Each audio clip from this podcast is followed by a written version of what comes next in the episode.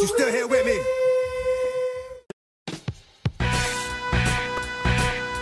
Where my dogs at? What's my name? Noel, nice job defensively.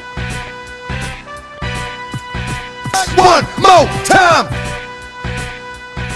Let's get it on. Get it on the floor. Get it, get it on the floor. What? Get it on the floor. Get it, get it on the floor. Don't start nothing. It won't be nothing. Let's get it on. Et parce qu'il ne faut jamais perdre espoir, amis des Knicks, bonjour ou bonsoir. C'est un grand plaisir de vous retrouver pour ce nouvel épisode de The Knicks épisode avec euh, bah, l'équipe habituelle. hein. Salut Joanie, Salut, quoi de neuf? Salut Julien Salut les gars et un invité spécial aujourd'hui en la personne de Guillaume. Guillaume qui anime euh, entre autres un podcast qui s'appelle Nickercaster. Bah, avant toute chose, euh, Guillaume, ben, est-ce que tu pourrais un peu te présenter et euh, nous expliquer un petit peu ce que, ce que tu réalises notamment sur Twitter? Bah salut les gars, déjà euh, merci de m'avoir invité, hein, ça fait plaisir euh, de pouvoir discuter des euh, avec vous. hein. Ce que je réalise sur Twitter, bah oui j'ai créé en, en janvier 2020 euh, un podcast euh, qui, qui s'appelle Knickercaster, hein, du coup euh, centré euh, sur les New York Knicks, donc euh, plus de l'analyse de matchs, euh, des débats avec des invités. L'objectif, de ce podcast, c'était de pouvoir, de pouvoir échanger avec pas mal de, de fans des Knicks. Ouais, c'est vraiment ça l'objectif. Je, on est, on est tous sur Twitter, euh, on suit un peu l'actualité NBA, on, on échange un peu euh, sur, sur notre passion euh, sur Twitter, mais parfois c'est c'est pas toujours simple de discuter Oh avec les gens Oh sur non. Twitter. Oui, Le format micro-blogging est des fois assez réducteur. Donc... Exactement, exactement, et c'est ça que je trouvais un petit peu euh, frustrant, du coup, euh, en tant que fan, hein, parce que je me disais, bon bah moi parfois j'ai envie d'échanger avec des gens, mais j'ai pas envie d'avoir une contrainte de caractère, parce que euh, j'ai Ouais. envie de vraiment de développer mon, mon idée. Du coup, bah voilà, je me suis dit, j'écrivais, euh, j'avais commencé à écrire des articles pour euh, NixFR, euh, Antoine, bah, s'il nous écoute, euh, je fais un petit coucou. Je me suis dit, j'avais toujours pensé à ce format, et je me suis dit, bah vas-y, lance-toi, j'ai pris un, je me suis acheté un micro, je me suis lancé, ça a été super bien accueilli, ben, déjà par les, les comptes, les comptes Twitter Nix, hein, parce qu'il y en a, il y en a pas mal. J'ai eu pas mal de soutien et, euh, et voilà, j'ai continué, j'ai pu inviter pas mal de personnes, de, tous fans Knicks bien sûr, mais euh, ça a permis de rencontrer des gens. Bah, c'est comme ça aussi que je vous ai rencontré et d'avoir des, avis différents euh, sur euh, sur des sujets. Et c'était ça qui, est intéressant. Donc ouais l'intérêt du podcast c'est voilà d'échanger avec des personnes qui n'ont pas forcément le même point de vue que toi. Et c'est justement bah, ce qui fait euh, la valeur d'un débat hein. ça enrichit toujours le débat d'avoir des, points de vue différents quoi. Tout à fait. La, communauté des, des est assez riche, riche en, en idées, en points de vue, en sensibilité. On te remercie d'ailleurs parce que tu nous as déjà invités, donc c'est à notre tour euh, de te rendre l'appareil et de t'inviter sur le podcast euh, de cette fois-ci le montage est pour toi C'est ça. donc euh, tu as le plaisir de, de venir participer euh, sans avoir la contrainte euh, post-prod. Et donc, et donc euh, Nickercaster qu'on peut retrouver euh, où précisément? Alors on peut retrouver ben, bien sûr sur le merci euh, de la passe décisive. euh, on a j'ai un compte Twitter du coup euh, arrobase @nickercaster euh, tout attaché. Vous pouvez euh, retrouver sur euh, la plateforme Ocha, c'est la plateforme que j'utilise euh, comme, héberge, comme hébergement, et sinon sur toutes les plateformes euh, Apple Podcast, Spotify, Deezer, Podcast Addict, Google Podcast, je suis à peu près sur tout. Non, mais là où vous pouvez trouver The Nix épisode, vous pouvez trouver euh, Nickercaster. Donc euh, c'est des podcasts complémentaires. On traite pas forcément les mêmes sujets au même moment, même si finalement on parle de la même équipe. Mais euh, il y, a, y y des angles d'analyse qui sont différents, des sensibilités différentes. Je crois sans mentir qu'on n'est pas non plus des mêmes générations. Tu dois être un petit peu Ah, plus jeune que nous, donc tu viens ah oui. rajeunir un petit peu ce, cette équipe. que, vous, c'est vrai. Et du coup, ça serait, ça serait intéressant, juste, ça va être intéressant justement d'avoir ton point de vue euh, un peu plus jeune sur, euh, sur la situation Knicks. Toi, tu suis les Depuis, quand En fait, tu peux peut-être nous dire un peu plus aussi sur ton, parcours en tant que Knicks fan. Quand est-ce que tu as, tu as plongé euh, dans le, la Knicks mania? J'ai plongé, euh, on va dire, euh, fin collège, début lycée. En fait, euh, ça a commencé. En fait, ça a commencé avec les Jeux Olympiques de Londres. Donc, c'était en 2012, il me semble bien. Euh, comment Sacré mélo. C'est- Sacré mélo. Ah, T'étais en fin de collège? J'étais euh, 2012, ouais. J'étais en, Ouais. j'étais en, j'étais en collège, ouais. J'étais au collège en 2012. Ah, ouais. Là, il y, a- là, là, il y en a compris les cheveux blancs, je peux te dire. ah là, je suis désolé, les gars. Là, c'est. C'est pas grave. C'est peut-être pas le. C'est peut-être pas bon pour le moral là. Mais euh, Oh. ouais, donc c'était pour au JO de Londres. Je regardais pour, surtout pour, euh, pour l'équipe euh, Team USA, euh, bah, toutes, les, toutes les stars, Kobe. euh, et en regardant les matchs, euh, je vois un mec qui, qui arrête pas de, de scorer euh, euh, à tout va. Et je me dis, mais, mais qui c'est qui c'est ce mec Et c'était Carmelo Anthony. Numéro 15 hein, avec Team USA, hein, je crois que c'est numéro 15. hein. Exact, euh, le ouais, même numéro qu'à Denver. Ouais, il me semble que c'était le 15. C'est ça. Si, si, si, si. C'est autant, enfin, on l'a, on l'a connu avec le numéro 7 et on a envie de se dire, Ouais. mais il a tout le temps porté le numéro 7, mais non, non, je crois que c'est le 15 avec Team USA et ouais, comme, euh, comme à Denver. Et voilà, du coup, j'ai, à ce moment-là, je regardais pas encore la NBA, mais je me suis intéressé à ce mec qui scorait plein de points.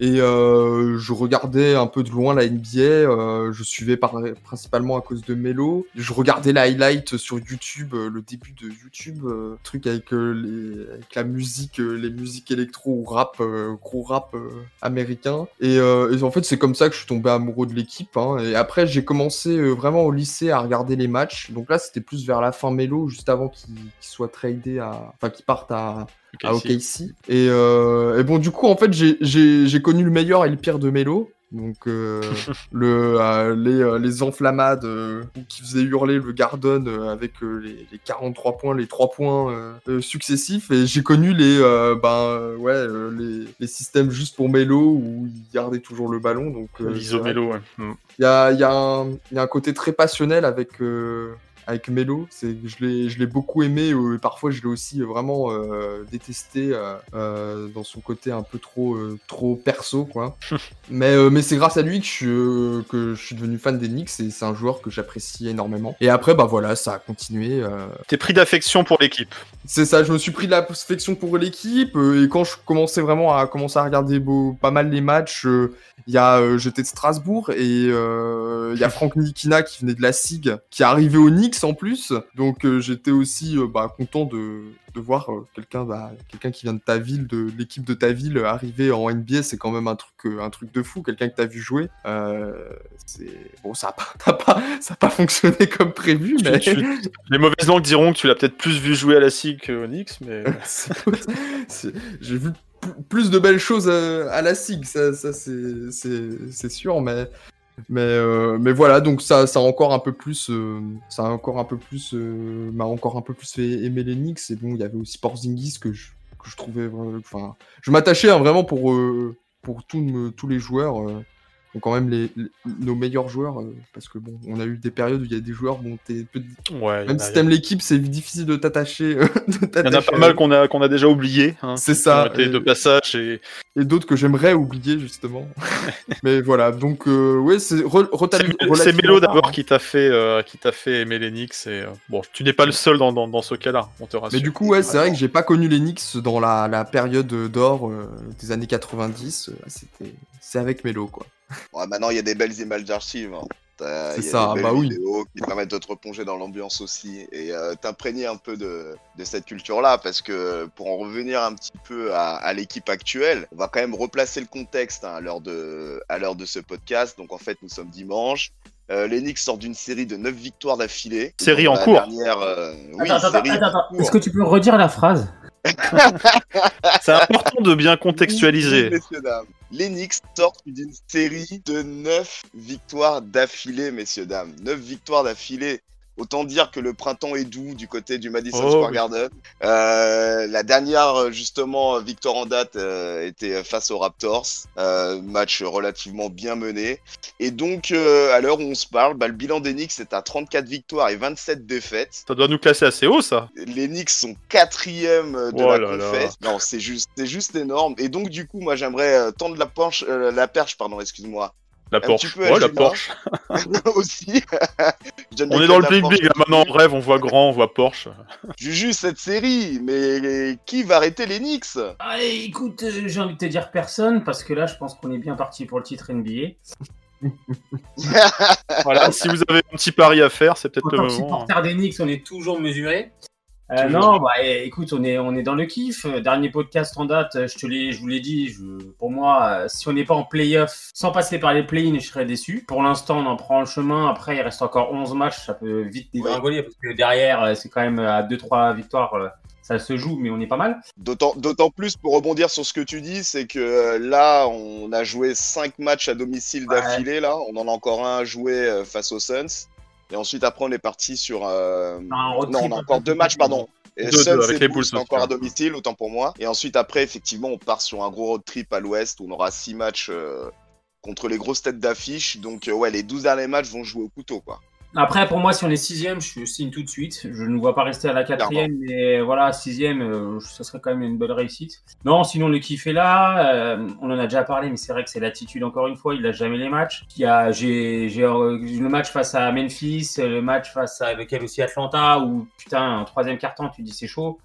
Et Ah ça ouais. revient, ça arrache des prolongations, ça casse des bouches en quatrième quart-temps, donc c'est formidable. Euh, on, par- on parlera après spécifiquement de certains trucs, de certains joueurs après. Moi, je vais juste faire un petit big up à un joueur qui s'appelle Nerlens Noël. Ah. J'étais pas très emballé par lui plus d'une fois. En début de saison, on a dit qu'il était moyen, c'est vrai. Euh, blessure de Mitch, sincèrement, je me suis dit, waouh, c'est un peu chaud, Noël, voilà. Le mec, il fait pas de vagues, on l'entend pas.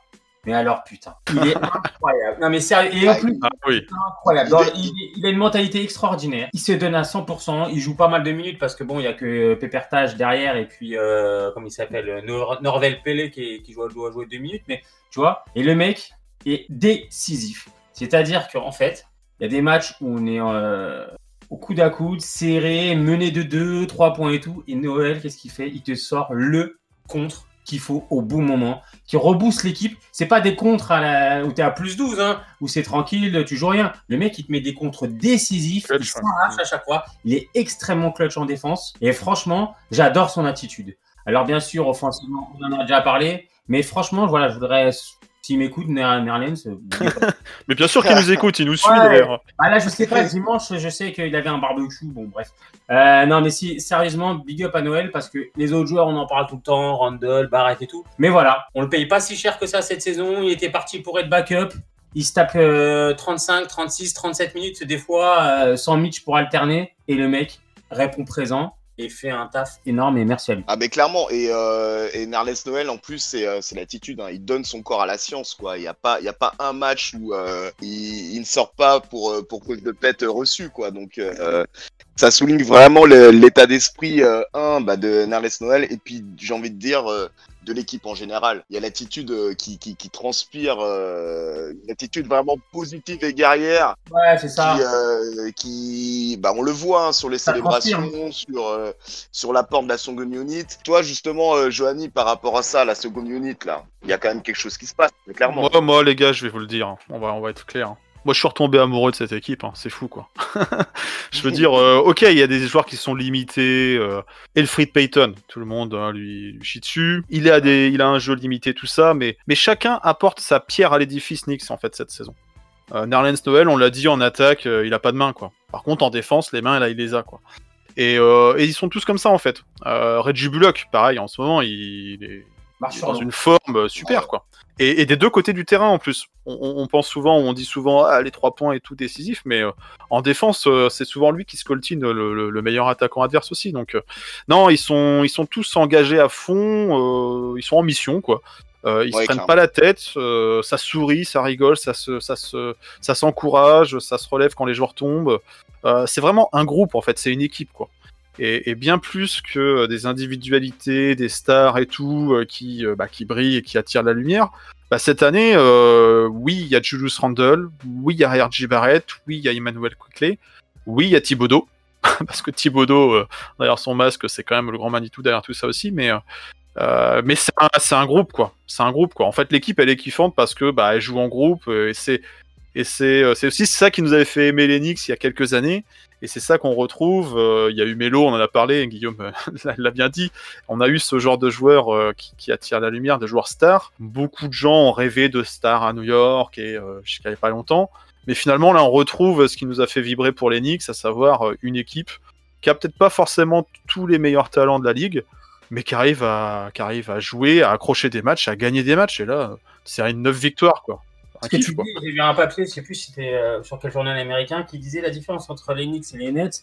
C'est que oui, les Nets possèdent trois stars euh, incroyables hein, euh, sur le papier, mais en ce moment, ce que montrent les Knicks dans l'énergie, dans la mentalité, les gens deviennent pas. sont plus amoureux d'une équipe comme ça et s'attachent forcément plus à une équipe un petit peu d'underdog, de revanchards et de, de- de gars qui se donnent Mm. tout que des starlets, divas un petit peu parce que ça aussi c'est des choses qui fatiguent dans la ligue. Euh, bon, je vais pas faire une fixette sur Brooklyn, mais en plus eux dans le niveau starlet ils ont pris trois cassos donc euh, je pas parler du talent, je te parle au niveau starlet, tu vois. Donc c'est sûr que ça fait du bien d'avoir une mentalité Mm. saine et euh, tu vois Thibodeau et RG, ces trois là pour des raisons différentes, c'est trois revanchards quand même. C'est-à-dire que euh, Thibodeau, après son passage à Minnesota, ou même moi le premier, tu vois, on- beaucoup ont eu des doutes. Randall, l'année dernière, il s'est fait mais, bâcher. de chez Il y a eu des doutes aussi, ouais, forcément. Hmm. RD a été considéré comme un boss, euh, snobé à chaque fois qu'il y a des, des classements ou des récompenses, il est complètement snobé. Donc tu as quand même tous tes moteurs de la de l'équipe qui sont quand même revanchards et qui ont envie de... bo- Et en plus, la- le dénominateur commun de, de tous ces gars, c'est que c'est des bosseurs. Et ça, Ouais, c'est c'est ça, ouais. Clairement. ça. Tu l'as vu passer l'anecdote de, de, Thib- de, de Thibodeau qui est réputé pour être un mec, euh, voilà, il fait bosser euh, 22 heures sur 24 ses gars. Et c'est les. c'est- Je crois que c'est Quickley qui l'a dit qu'il avait interdit à ses gars d'aller à la salle l'autre jour. Ouais, euh, il leur en a donné oui, un jour de, de Il a fermé gymnase. Il a fait fermer le gymnase pour euh, parce que Julius Rundle, euh, il me semble, euh, un moment, voulait quand même y aller, quoi. Quickley, Rundle, et puis je sais plus quel était le troisième, voulait y aller. Il a dit Bon, les gars, ça suffit. Donc pour que Tim, on arrive à ça, Ouais. c'est que, c'est que ça doit bosser. Ouais, mais du coup, c'est c'est beau parce que ça montre qu'il y, a une- il y a- il y a une cohésion totale en fait. Les mecs, ils, ont, ils se reposent pas juste sur une série de victoires, juste sur un match réussi. Ils savent que la réussite passe par le travail. Alors, faut aussi savoir, c'est- c'est c'est pas un sprint, c'est un marathon. Et ils sont lancés dans ce marathon depuis le début de la saison. Donc, euh, d'où les questions, les interrogations, jusqu'où ça ira, le temps de jeu, tout ça. Euh, on va y revenir. Mais, euh, mais ouais, en fait, on voit qu'il y a une, une, adhé- une adhésion complète entre le discours du coach, les joueurs, ce qui monte sur le terrain. Ouais, on n'a pas des starlets. Oui, on n'a pas de joueurs qui ont un melon euh, plus gros que ce qu'il faut.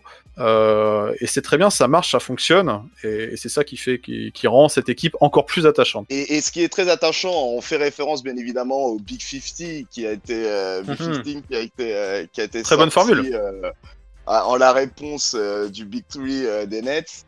Et euh, justement, le Big 15 prend tout son sens quand on voit la répartition du scoring au-delà de, de Rundle et de Barrett.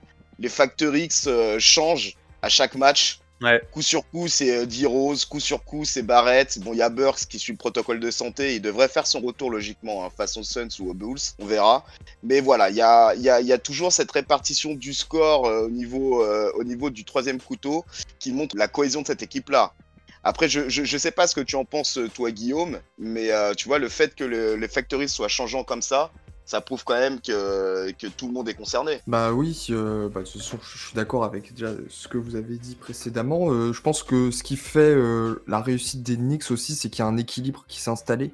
À défaut d'avoir, euh, comme vous l'avez dit, le manque de talent offensif, on est face à vraiment une espèce de petite armée, quoi, euh, Mm. avec euh, Tom Thibodeau comme, euh, comme général. Tout le monde connaît sa place, tout le monde sait ce qu'il doit faire. Et tu parles des Factor X, on a une très bonne seconde unité, et ça, ça aide énormément en, se- en saison régulière. Quand t'as ton- tes starters qui sont un peu dans le dur, ben, ça peut te donner un second souffle à, à ton match. Et bon, bah, on l'a vu plusieurs fois, la seconde unité dans beaucoup de matchs nous a, nous a porté euh, vers la victoire. Oui, c'est vrai qu'on a, on a souvent des joueurs qui, qui un peu euh, chauffent et du coup nous permettent de, de survivre offensivement parce que c'est vrai que bon, on est une équipe vraiment très bonne euh, défensivement. hein. On, est, on est là, voire les meilleurs de la ligne. on, ouais, on est les meilleurs de la ligue en, en- en défense. Mais c'est vrai qu'en attaque, euh, on est très dépendant de scoring individuel de, de nos joueurs. Donc on a Julius Rundle qui arrive très bien à, à créer son tir, qui est, qui est devenu cette année une bête à mi-distance. Hum. Euh, et d'où aussi l'intérêt d'avoir aussi des joueurs qui peuvent totalement se créer son tir comme euh, des D-Rose et des, euh, des Alec Burks. C'est-à-dire que vu qu'on n'a pas non plus, on n'a pas de système vraiment offensif donc on, on- on compte sur les individualités de chacun, donc le fait que qu'ils répondent présent. Et c'est pour ça qu'on a qu'on a sélectionné D-Rose. hein. On était vraiment, on avait un manque de scoring euh, criant et le fait d'avoir des joueurs comme ça qui, bah, on l'a vu encore hier soir, hein, qui se créent des tirs à mi-distance en sortie dribble, qui peuvent faire des flotteurs euh, après un pick and roll, euh, ça, ça, ça aide quoi. Donc en fait, c'est signe, que ça marche bien, mais c'est surtout, euh, c'est surtout vital pour notre équipe vu que on, collectivement en attaque c'est pas flamboyant, Mm. contrairement à notre défense. Du coup, on a besoin de ces joueurs qui, euh, qui ben, prennent des coups de chaud, quoi. Bah, Thibodeau a jamais été réputé pour un jeu offensif très Ah léger, non, hein, donc euh, Ouais. c'est pas c'est pas la révolution euh, offensive avec Thibodeau, c'est plutôt la dureté, le sérieux, l'implication défensive. Mais après, c'est vrai que bah voilà, chacun apporte et, et- et même si c'est assez limité offensivement, ça fonctionne. Et, et là aussi où on voit euh, la, la grande différence euh, par rapport à l'année dernière, bon, outre les résultats et la défense, c'est qu'on est aussi dans les meilleures équipes à trois points, quoi. C'est ça qui est un peu, un peu surréaliste. Euh, on n'est pas la numéro 1, mais on est, l'autre fois j'ai regardé, on était numéro 6, quoi. Notamment Randall qui a, pris un- qui a vraiment évolué. Hein, Ouais, énorme, énormément. Il est passé de, de 29 à 40. Même RG, hein, RG aussi. Hein, on en parlait souvent de son shoot. euh, Mm. pas mal aussi. Alors, Il y, a- il y a des soirs où il va continuer de passer un peu à côté, mais euh, Ouais, mais non, mais alors que l'année dernière, c'était topiné derrière, tu vois. ça, ça devient. On, on a des vraies menaces à 3 points. RJ Barrett, c'est- assez exceptionnel parce que il avait très mal commencé la saison. Mhm. Je crois que les, les deux premières semaines, je crois qu'il était même en dessous de 30% de réussite. Et là, à, peu, à un tout petit peu, il a 3,93 points pris par match et il a 38,8% de réussite. En en tenant, Ouais, compte, en tenant compte des pourcentages euh, dégueulasses du début de saison, franchement, il a. Ouais, Là, je crois qu'il- c'est un peu logique parce qu'il a énormément travaillé son shoot. Oui. C'est un peu comme Parker l'avait fait il y a une période euh, après 4 saisons, 5 saisons NBA quand il a voulu euh, tirer à 3 points. Il avait expliqué qu'ils étaient obligés de revoir la gestuelle. Donc, euh, RG a revu sa gestuelle cet été. Donc, forcément, quand tu attaques la saison, bah, ton geste est déréglé. Et on l'a vu que c'était dégueulasse, que ça rentrait pas, mais c'était vraiment moche. Mais au fur et à mesure, à force de travailler ce geste, tu es forcément dans une progression. Ouais, puis Ouais. retrouver le rythme de la compétition aussi, hein, parce qu'il y a eu un, un break assez long. Exactement. Et puis il y a la confiance aussi. Il a changé de geste, il a travaillé beaucoup, beaucoup son geste à trois points. Et quand tu commences à les mettre, tu as confiance dans, ce que, Mm. dans ton travail, dans ton coaching, dans, dans tout ça. Et on a vu qu'au au fur et à mesure qu'il les mettait, tu vois, il est de plus en plus serein. Et d'ailleurs, il y a un truc qui ne trompe pas, c'est qu'avant, il était dans le corner, souvent à droite, euh, euh, en trois points. Il avait la balle une fois sur trois, une fois sur quatre.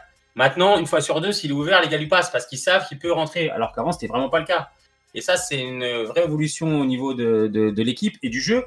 Et c'est une évolution aussi qui va se transcrire. Du coup, les gars adverses en défense ne peuvent plus laisser RG totalement libre comme il l'avait fait. Comme certains avaient parlé, on laisse, on s'en fout, comme euh, le gars de Minnesota, euh, je me rappelle plus son nom, a dit c'est pas grave. Anthony Edwards. Voilà, de toute façon, il est sur la liste de RG, donc on verra bientôt. Mais, euh, mais voilà, ça nous permet d'avoir plusieurs menaces. Et comme disait Guillaume, on en a déjà parlé, mais l'apport de D-Rose est, fond- est, fond- est fondamental. Puisqu'il te permet d'avoir vraiment un gars sur scoreur. Et quand tu as euh, D-Rose, Julius, RG et un autre facteur X qui peut être Burks ou Bullock, l'air de rien, tu as une, t'as une menace offensive qui est difficile à stopper pour l'équipe adverse, entre guillemets, puisque tu ne sais jamais qui peut avoir. Tu peux avoir du mi-distance, tu peux avoir du 3 points, tu vas pouvoir avoir de la pénétration. Et c'est vraiment très intéressant, chose qu'on n'avait pas du tout les autres saisons, et notamment l'année dernière, où c'était hyper stéréotypé, où nos attaques étaient nulles. Cette année, tu peux être dangereux sous tous les compartiments. Et comme les équipes adverses lâchent énormément de fatigue à défendre avec des, morts de faim de notre défense, on voit souvent qu'au quatrième carton, on fait la différence parce que nos gars, bah, ils peuvent attaquer, et en face, ils sont complètement KO. Donc ça, c'est vrai que c'est très, très appréciable. Oui, puis c'est surtout aussi la, la, la, l'apport de la seconde unit aussi qui nous fait ça, dans le sens où euh, l'impact est long et le rythme ne descend pas. Et euh, forcément, tu as l'adversaire qui laisse des plumes dans le dernier quart-temps. Puis après, bah, pour te rejoindre un peu, en termes de variété de jeu, ce qu'on propose cette année quand même en attaque, c'est quand même euh, beaucoup plus sexy, beaucoup plus varié. Et le fait d'avoir des joueurs en confiance, euh, bah, je pense aussi euh, notamment à Randall, qui, on l'évoquait tout à l'heure, il passe à 41% derrière la ligne, les gars avec le nombre de 3 points qu'il tente par match, c'est juste énorme. Et au Mhm. vu de postes euh, qu'il occupe, Ouais, va falloir le récompenser à un moment donné. hein. ah, belle transition, parce que, alors forcément, avec la, la saison des Knicks et là, l'aube de quoi De 12 matchs là, qui nous reste à effectuer, on, on va commencer à, à, on va dire, se, se projeter sur les récompenses individuelles. Déjà, là, il a, il a récupéré le titre de joueur de la semaine. On a, Oui, alors déjà, c'est vrai qu'on ne l'a pas évoqué, tu as bien fait de, de l'évoquer. Julius Randle, euh, ben, meilleur joueur euh, de la De la semaine, à semaine l'Est. passée. C'est c'est juste énorme, quoi, avec, euh, avec des résultats euh, bah, à l'image de la saison en plus. C'est-à-dire que c'était, on n'a même pas senti un vrai pic, mais ce qui fait vraiment la différence, c'est la, la succession de victoires. Bah, c'est ça. Puis des belles performances individuelles, des matchs à 40 points, des matchs à 30 points, des, des, des, des triples-doubles. Bon, bah, Ah, le gars, il est, il, est, il est constant, en fait. Depuis qu'il s'est recoiffé, il est constant, quoi. Et l'équipe gagne, l'équipe est inarrêtable. Maintenant, il y a le fiston qui a pris la même coiffure, il y a Frankie qui prend la même coiffure. Bon, tout le monde va trembler maintenant en voyant les Knicks, hein, je suis sûr. Et donc forcément, euh, on y pense. euh, MIP, MVP, est-ce que Randall rentre dans ces discussions-là, les gars? Ah bah, il va falloir commencer à le prendre au sérieux. Hein. euh. Bon, MVP, MVP. euh, Il y, a les- il y a les chants euh, quand il, quand il est au Garden, quand il shoot les, Oui. les lancers. Bon, c'est le MVP Knicks cette saison, c'est certain. Knicks. De New York. New York, Allez. voilà. De New York aussi, c'est le King of New York, numéro 30, dédicace à Bernard King. Euh, C'est le meilleur joueur à New York? Allez, n'ayons pas peur. Euh, Et même, je vais te dire, à l'Est, à l'Est- à l'Est, pour moi, c'est le deuxième joueur qui fait la meilleure saison individuelle. qui, qui est le, le- le- qui est devant lui? Tu penses à Embiid ou à Giannis? Ouais, alors Embiid, c'est les blessures, mais Embiid, il est monstrueux. Embiid, il est monstrueux. Ah, il fait- d'accord. ouais. Le bilan des Sixers, c'est incroyable. Pour moi, c'est juste Embiid devant parce que après, aucune équipe, aucun joueur à l'Est, même Giannis. Je te parle pas sur les qualités intrinsèques, hein, je te parle de la saison. En Oui, oui. Ouais. Giannis euh, est vraiment sur courant alternatif. Je pense que lui essaie de se, de se, cap- de se calmer un petit peu et se mesurer pour euh, les Se playoffs, gérer, quoi. quoi. Voilà, pour pas faire comme les autres saisons. Voilà, moi à l'Est, personne m'impressionne ou quoi que ce soit. Enfin, au niveau de la saison, je pense que dans la constance, dans la régularité, dans les triple doubles qui sort et puis dans le bilan collectif, pour moi, il est derrière euh, Embiid. Après, sur le, total de la NBA, bon, c'est vrai qu'il y a d'autres gros clients. Mais à l'Est, pour moi, euh, derrière Embiid, je mets euh, Randle et euh, c'est même pas du chauvinisme. hein. Je mets Randle tous les jours sur la saison. Jalen Brown euh, réalise une belle saison aussi du côté des Celtics cette année. Il joue vraiment Ouais. très bien. euh. Il a fait aussi une belle progression, mais après, c'est euh, moins peut-être impactant, pas, il est peut-être pas autant que celle de Randall. Quoi. Il est moins impactant et Boston est plus dé... et- tu vois, tu vois, la différence. que décevant. Boston est décevant, les Knicks sont surprenants. Donc déjà, dans l'idée, Boston, tu les vois plus haut. Là, franchement, cette année, c'est très moyen et euh, on peut peut-être même finir devant. Même s'il fait une bonne saison, je suis d'accord avec toi. Je pense que dans l'impact et dans ce que fait... euh, Et puis Randall, faut pas oublier un truc, il tient les Knicks quand même sur toutes les catégories. Ouais, c'est impressionnant. Et il est impactant sur le collectif. Ouais, exactement. Sur le collectif, quand il est là ou pas, il y a une différence. et- et Ah, le vois, leadership. Le leadership. Oui, j'ai- même, j'ai même envie de rajouter autre chose, c'est que au vu euh, des blessures récurrentes, des grosses têtes d'affiche de la NBA, euh, moi je pense que Randall en termes de régularité, bien évidemment qu'il est dans la discussion. Il a, il a loupé qu'un match, hein. Parce que, parce que si tu veux, bah, si tu veux comparer Embiid, Embiid, ben, le pauvre, il subit ce qu'il subit. Il a le genou qui coince encore. Euh, on a LeBron euh, qui est Ah. out. On a Davis qui est Davis qui est out. Après, t'as du Déjà, ça te, fait, ça, te fait, ça te fait trois concurrents qui potentiellement euh, n'ont pas impacté, euh, on va dire, sur toute une saison en termes de régularité. Et ensuite, effectivement, t'es à la bagarre avec des Giannis, t'es à la bagarre peut-être, euh, je peux même pas parler des, des gonzes des Nets. euh, les gars, pareil, ils, ils- ils sont, ils sont là un match sur quatre. Les gonzes des Nets. Il y a un certain numéro 30 euh, quand même euh, du côté euh, de la baie. qui- Ouais, à l'ouest, très très très belle qui, saison. hein. ah, qui envoie Ouais. du bois, qui envoie du bois, mais par contre, qui est, est- est-ce que les, est-ce qu'il porte euh, son équipe? Alors oui, il le porte individuellement, mais est-ce qu'il a-t-il un, un impact sur le collectif des, euh, des Warriors? Bien moins Ça, que les autres sais saisons. Bien moins que les autres saisons. Et d'ailleurs, si Curry euh, cartonne autant, c'est parce que t'as pas clé, qu'il est obligé de tout faire et qu'autour de lui, c'est un peu plus faible. Euh, mais il est, ça. formi- il est formidable, hein, euh, Stephen. Ah Mais- bah c'est sûr que si tu le retires des Warriors, euh, ça coule quoi, ça coule. Ouais, mais ils sont 9 hein, ils sont pas non plus dans les trois premiers. Euh, moi, je te dis, bon, il y a Jokic pour moi, avec Denver, euh, est très très fort cette année. Bien sûr.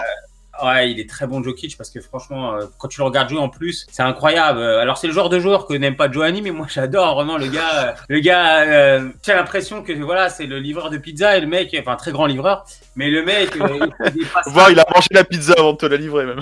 du, re- du rebond, du shoot. Enfin, franchement, c'est c'est un régal. Jokic, je trouve qu'il et puis et puis le mec euh, discret et tout, ça serait une bonne- juste récompense. Euh, moi, je trouve qu'à l'Ouest, ouais, Jokic m'impressionne quand même fortement. Après, tu peux, tu peux aller chercher euh, éventuellement un mec euh, à Utah ou un mec chez les. Bah, euh, Utah, Utah, même s'ils font une très bonne saison collective, ils sont numéro 1 de la ligue, donc c'est quand même. Mais individuellement, finalement, euh, bon bah tu diras qui sont les leaders Gobert, Donovan Mitchell, mais ils n'ont pas eu cette, euh, cette Blessure euh, encore, impact, on va dire. Il n'y a pas cette impression de domination, quoi. C'est ça. Puis il n'y a pas l'aura, tu vois, ils sont dans leur standard habituel. C'est juste qu'à mon avis, ça clique très bien à leur côté. Euh, en plus, l'Ouest, il y a quand même eu pas mal de blessés, des catombes.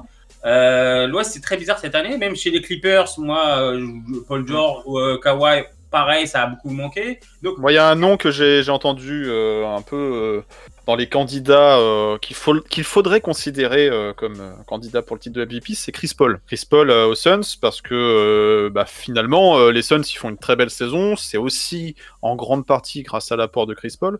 Même si Devin Booker euh, cartonne, euh, fait ses stats, mais il est à peu près dans le même registre de stats euh, que ce qu'il faisait les saisons passées. C'est juste que l'équipe ne gagnait pas. Là, avec euh, Chris Paul, ils ont changé de dimension et ils surfent aussi sur la bonne dynamique qu'ils avaient eue sur la bulle d'Orlando l'été dernier. Mais, mais il fait une très belle saison, quoi. Le truc, c'est là où je te rejoins, où euh, effectivement Chris Paul peut être euh, considéré comme un candidat, c'est euh, vis-à-vis de son, intelligence et de son sa, sa faculté à s'adapter dans toutes les équipes où il Ouais. passe. Il le prouve encore euh, du côté des Suns.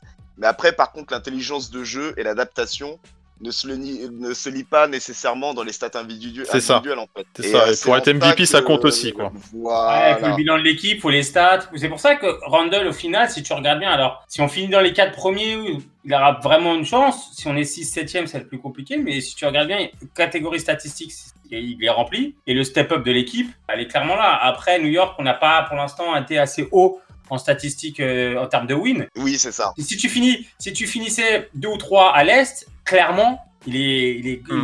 il, il peut pousser fort, pas fort. Avec euh, avec la presse new-yorkaise, avec le lobbying et tout, tu peux en entendre parler. Le problème là, c'est que quatrième, c'est très bien, mais comme je t'ai dit tout à l'heure, si tu finis C'est 6 pas assez. Oui, oui, oui. c'est pas assez marquant pour euh, pour ça. Mais après cette Je saison, pense qu'il va, il va se retrouver dans la discussion parce que c'est une belle saison d'Enix. Ouais. Après, quand on regarde les, quand on revient sur les candidats qu'on a évoqués, les noms qu'on a évoqués, c'est des joueurs qui sont déjà installés dans la ligue depuis plusieurs années. Là, euh, Julius, on a l'impression que ça y est, c'est sa première année où il est bon, Euh, donc euh, on le considère, mais c'est peut-être un peu tôt pour envisager du MVP, quoi. Il va falloir plus ou plus dans, dans la constance, dans la régularité sur les saisons, et, et- et même mettre les Knicks plus haut dans, dans, dans ce ranking à l'est. que je pense que cette année le MVP, enfin ça me choquerait que ça soit quelqu'un d'autre que autre que Nikola Jokic. Je pense que là sa saison est vraiment monstrueuse euh, pour son équipe. euh, c'est vraiment la pierre angulaire. euh, statistiquement parlant, c'est monstrueux. hein. Il a 56% au tir, il a 26 points de moyenne, il est quasiment en triple double. en triple double,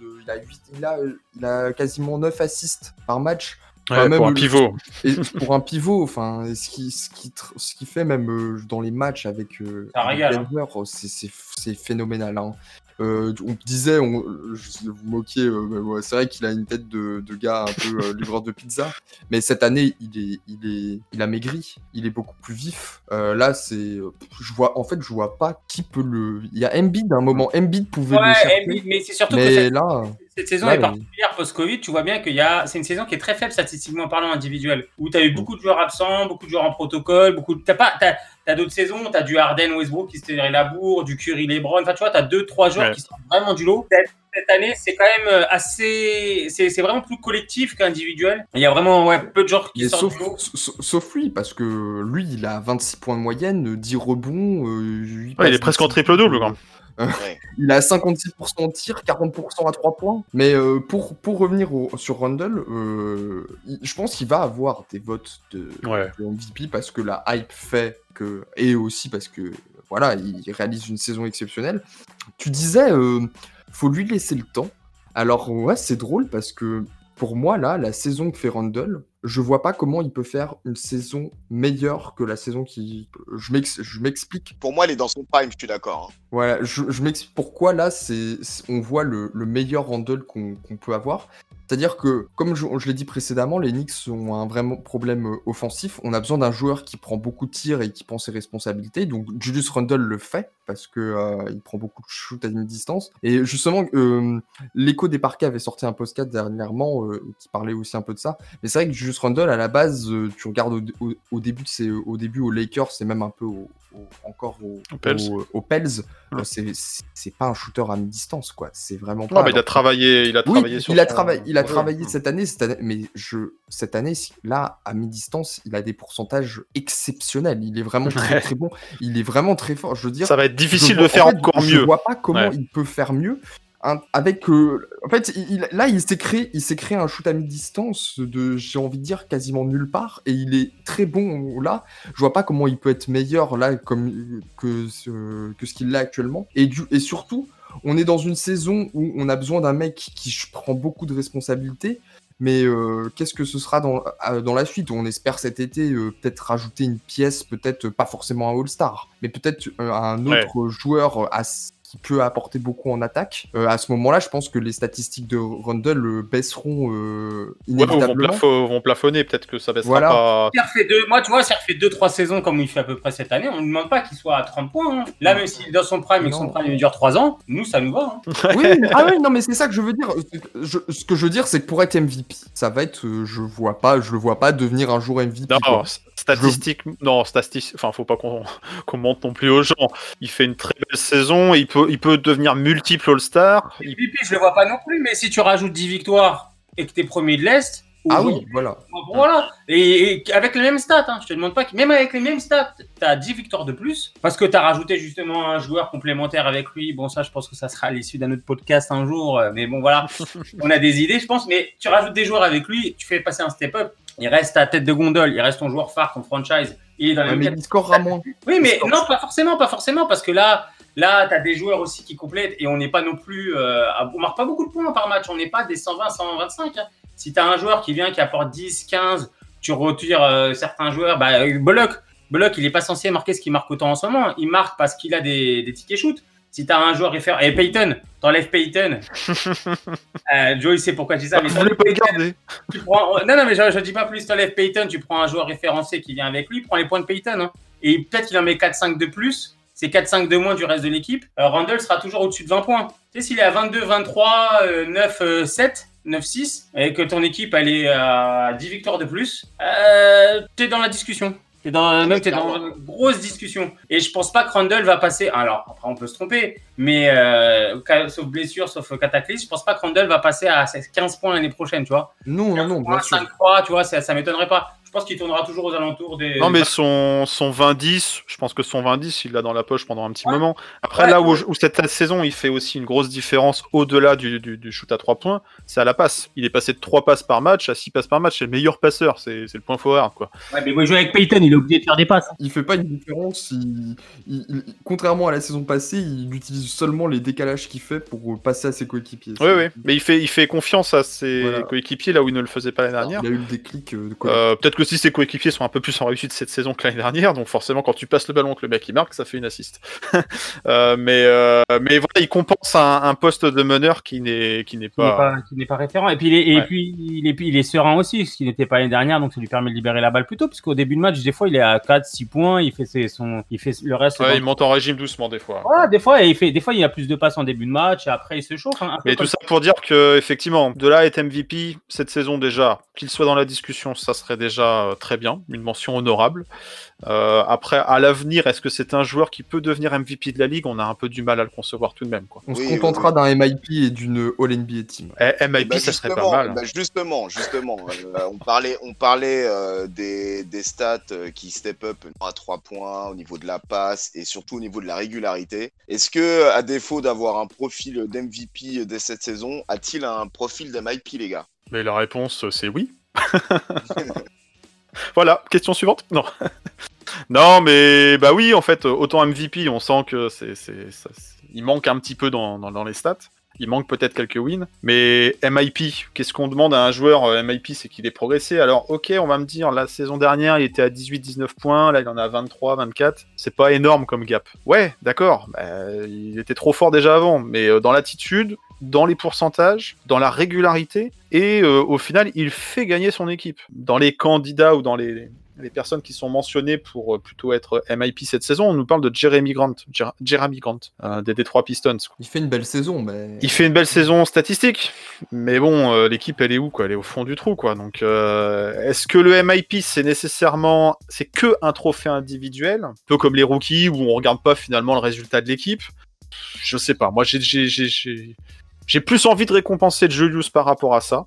Je trouve qu'il le mérite plus parce que effectivement, c'est le jour et la nuit entre le Julius de l'an dernier et le Julius de cette année dans la façon de jouer. Peut-être pas dans le rendement, parce que le rendement était relativement bon. hein, il était à un 18-10 ou pas loin.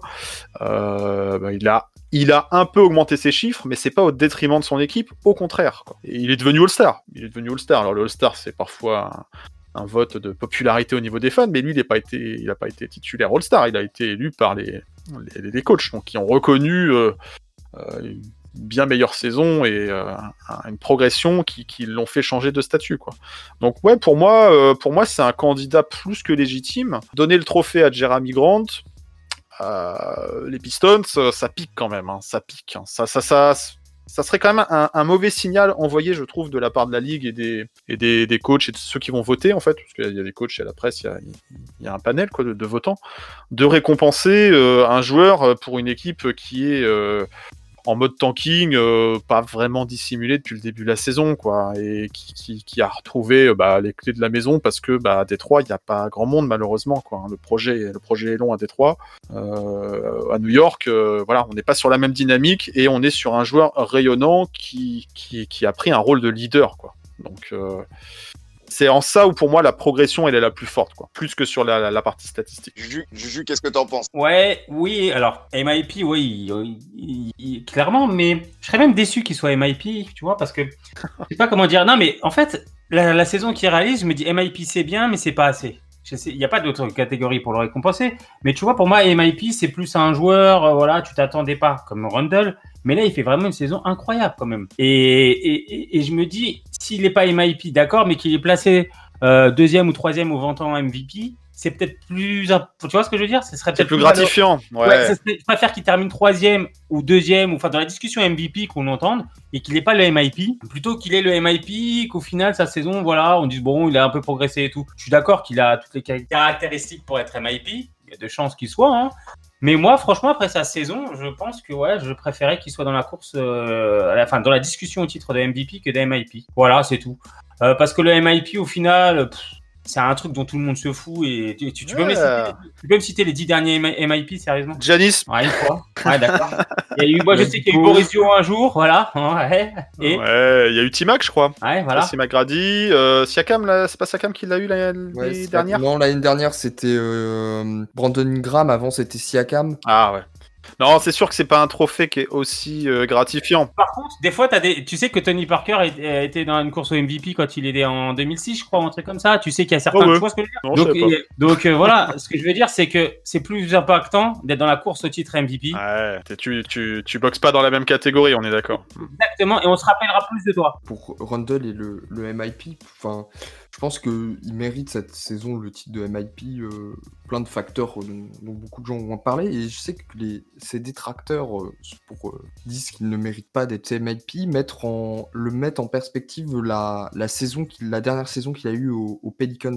Donc pas la où il était Il à deux 21 ans, quoi. points de moyenne, ouais, il y a deux ans. Genre, il aurait régressé l'année dernière, quoi. Oui, re- regardez, euh, oui, d'accord, ok, que par rapport à la saison, euh, la dernière saison de Knicks, euh, il, a, il a progressé, mais par rapport aux Pelicans, il n'a pas autant progressé. Et ça, je trouve que c'est c'est l'argument, genre le, plus, le faux argument, vraiment, le plus, le plus criant, parce que entre le Julius Randle des Knicks de cette saison et le Julius Randle euh, de, des Pelicans, on Ouais, c'est pas le même, c'est pas le même. pas du tout. Et puis, il y, a- il y avait un gars à côté de lui aussi au Pelicans, forcément. Euh, Anthony Davis, quoi. Donc euh, là, aujourd'hui, euh, c'est la tête de gondole, hein, la tête d'affiche. Euh. tu peux pas comparer, ouais, tu peux pas le comparer. Ah, même physiquement, physiquement, physiquement, physiquement, on n'en a pas souvent parlé, mais il a énormément fondu. Il a énormément taffé son physique. Il a, il est devenu fit.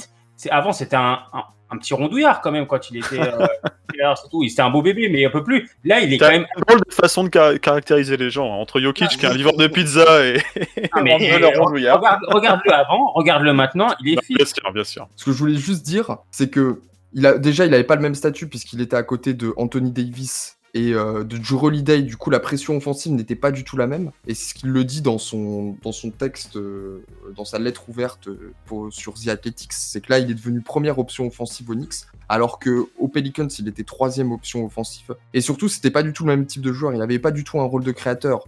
Les seuls assists euh, qu'il faisait, c'était sur des cas où, il pouvait, où un de ses coéquipiers coupait. Et du coup, là, il pouvait créer pour, pour ses coéquipiers. Mais là, cette saison, c'est le créateur principal d'une équipe qui est quatrième à, à l'Est. Et, Ça change tout. et il a, il a pas le même statut, il a pas les mêmes qualités, et, c'est pas du tout le même joueur. Donc en fait, les gens qui mettent en perspective sa saison aux Pelicans, ils n'ont pas regardé Julius Randle aux Pelicans, et ils n'ont pas regardé l'évolution entre la première saison Knicks et la seconde saison Knicks. C'est qu'il faut, faut pas non plus se Que sur le, chiffre. Ouais. pour, euh, pour caractériser, euh, caractériser le MIP.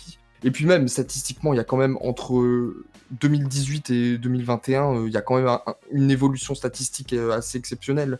Mais, mais oui, oui, non. Enfin, voilà. Est-ce que c'est juste euh, le MIP Est-ce que c'est juste une question de stats Est-ce que c'est juste une question différentielle euh, Ou est-ce qu'il y a l'attitude, le rayonnement sur l'équipe, euh, les pourcentages aussi hein, Les pourcentages, euh, ça fait partie de, la progression. hein, donc euh, bon, on, on le verra. On le verra bientôt. Savoir si euh, s'il est lauréat. Hum, Après, je pense qu'il est clairement dans la discussion. Euh, il était question à un moment de Christian Wood. Hum, Mais pareil, hein, Houston, c'est compliqué. Et, euh, et surtout qu'il a pas pu. Enfin, il a eu une saison, euh, comment dire, coupée par, par des blessures ou des absences.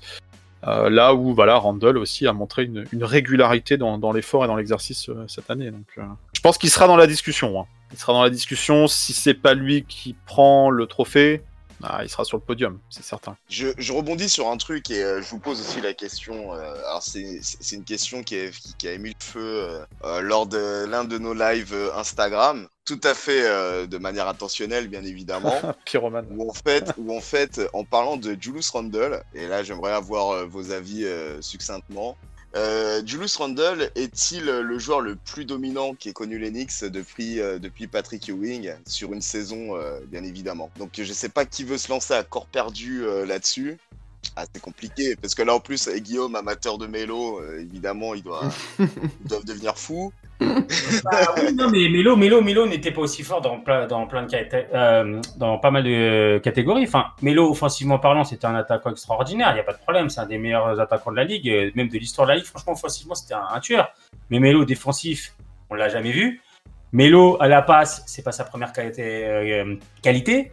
Melo, au rebond, c'est pas non plus ce qu'il aime le plus euh, faire. Aller au charbon, c'était pas son truc. Donc voilà, Melo, offensivement, oui, c'était, c'était, c'était, c'était un joueur extraordinaire, une pépite. Mais euh, ta question est, pas mal parce que oui, Ewing, après, euh, Guillaume m'a pas connu, mais Ewing, quand nous, on se rappelle les années 90, quand tu prenais Mondial Basket, 5 majeurs à l'époque, et tu allais regarder la carré- les, les, les, les catégories, tu voyais rebond, point, euh, passe, tu voyais Ewing partout. Tu avais quasiment la même chose des fois avec Jordan aux Bulls, tu vois ce que je veux dire? Et euh, depuis Ewing, t'as pas un joueur chez les Knicks qui a été peut-être Ah, euh, des meilleurs à un moment donné? Ouais, je, je, je nuancerai, enfin, nuancerai. euh, effectivement, tu as posé la question et elle n'est pas évidente, euh, parce que bah, on est en plus dans le, dans, dans le moment, quoi, dans la, la culture de l'instant. Donc là, en ce moment, euh, comme il est rayonnant, que l'équipe gagne, euh, on a envie de lui donner tous les trophées, quoi. Mais sur une saison, enfin, sur une saison depuis Ouais, Ewing. sur une saison. Après, Ouais, sur une saison. Sur une Sur saison, on parle pas de, on parle pas sur une décennie, on parle sur une saison. Et Voilà. sur une saison, moi, j'ai pas un joueur qui a, qui a trusté autant de catégories que Rundle. Ouais. J'ai pas, j'ai pas de mémoire d'un joueur. hein. Que ce soit- Après, c'est vrai, c'est vrai que Melo avait été meilleur marqueur, euh, je sais Ouais. plus la saison en tête, là, donc 2012, effectivement, il-. C'était sa meilleure saison, euh, statistiquement parlant, mais il était quand même plus entouré. Hein, faut Ouais, pas, mais- faut mais pas se attends, mentir. euh, la question, c'est un gars qui est aussi dominant sur tout le de l'équipe. Ouais, ouais, ouais. non, mais donc du coup, Melo avait cette, euh, cette. Oui. euh, Mais Elo, c'était dans une catégorie. Là, là, la question de Laurent, c'est toutes les catégories. Oui, oui, j'ai bien, j'ai bien compris, Julien. J'ai bien compris. Je vais essayer de répondre. Je- je- je- J'essaye juste de- de- d'argumenter la réflexion, ma réflexion. Ça ne reste que ma réflexion. Mais euh, non, mais voilà. Mais autant Melo avait le côté euh, l'attaque, c'est pour toi. Vas-y, fais-toi plaisir. On va te donner les ballons. Tu, tu- tu auras carte blanche en attaque. Et il a su très bien le faire et euh, avec euh, avec une classe que n'a pas euh, Julius non plus, quoi. Mais euh, non, moi, ce qui m'a, c'était pas sur une saison. C'était malheureusement plus court mais j'ai l'impression que c'était euh, la période, le début, euh, l'arrivée de Stud, d'Amare Stoudemire, euh, où il arrivait dans un contexte un peu, un peu pareil, à savoir, euh, Ouais. c'est lui le, le, le gros joueur et euh, il y a pas mal de petits bons joueurs autour de lui et, euh, et il a aidé à faire step up l'équipe. Euh, et puis après, rapidement, en cours de saison, Melo est arrivé, il y a eu des blessures et puis la, Ouais. la fin, la fin a été plus compliquée. Mais moi, ça me fait penser un peu à cette période-là. Alors là, la, la période est plus longue pour Julius, très clairement. Il chope une étoile de All-Star là où euh, était déjà euh, multiple. All-Star. Donc on est on n'est pas non plus sur le même prime du joueur. euh, mais était plutôt sur un déclin qu'elle est arrivée, alors que euh, Julius, on l'espère pas, clairement pas. Donc moi, ça me fait plus penser à cette courte période du Stud, qui a été rayonnant, car mis New York sur la carte. Le, euh, Nick Sarbach, c'est de lui. Euh, là, Julius plus discret dans sa com, parce que voilà, il a, une saison d'adaptation. Mais moi, il me fait penser un peu à cette période-là, cette période courte, euh, et puis un peu plus rayonnant, parce que voilà, euh, Melo, on l'a dit, c'était du point et un peu moins présent ailleurs. Euh, C'était pas non plus le leadership. Stud, c'était plus ça. euh, même si ça a été beaucoup plus court. Donc sans remonter jusqu'à Ewing, euh, qui, était, qui a, qui a eu une construction Onyx euh, qui, qui a été complètement différente. Et puis même, pareil, euh, j'ai du mal à situer la saison prime de Ewing. C'est laquelle, tu vois? Il y, a eu, il y a eu plusieurs belles saisons au début des années 90. Ouais, 93, 96, Et le 95. problème, c'est qu'il a, il a aussi eu des moments où il est passé à travers sur certaines, certains matchs et c'est c'est dommage. euh, voilà, le, le Ah, roll loupé contre Indiana et tout. Oui, Après, oui, oui, oui, il y a était quand même. quelques rendez-vous manqués Il était et dans la saison, Ewing. Ewing, tu savais qu'après les playoffs, c'est autre chose, mais Ewing en saison, il tenait quand même la baraque sur une saison, tu vois. Oui, oui, oui, et en 94 quand, quand les Knicks vont en playoff et tout, il est dans la discussion pour le M- MVP aussi hein, avec euh, avec Robinson, euh, Lajowan et compagnie. Donc euh, T'étais à 50 victoires tranquilles, t'étais qualifié en playoff, t'avais pas trop de soucis.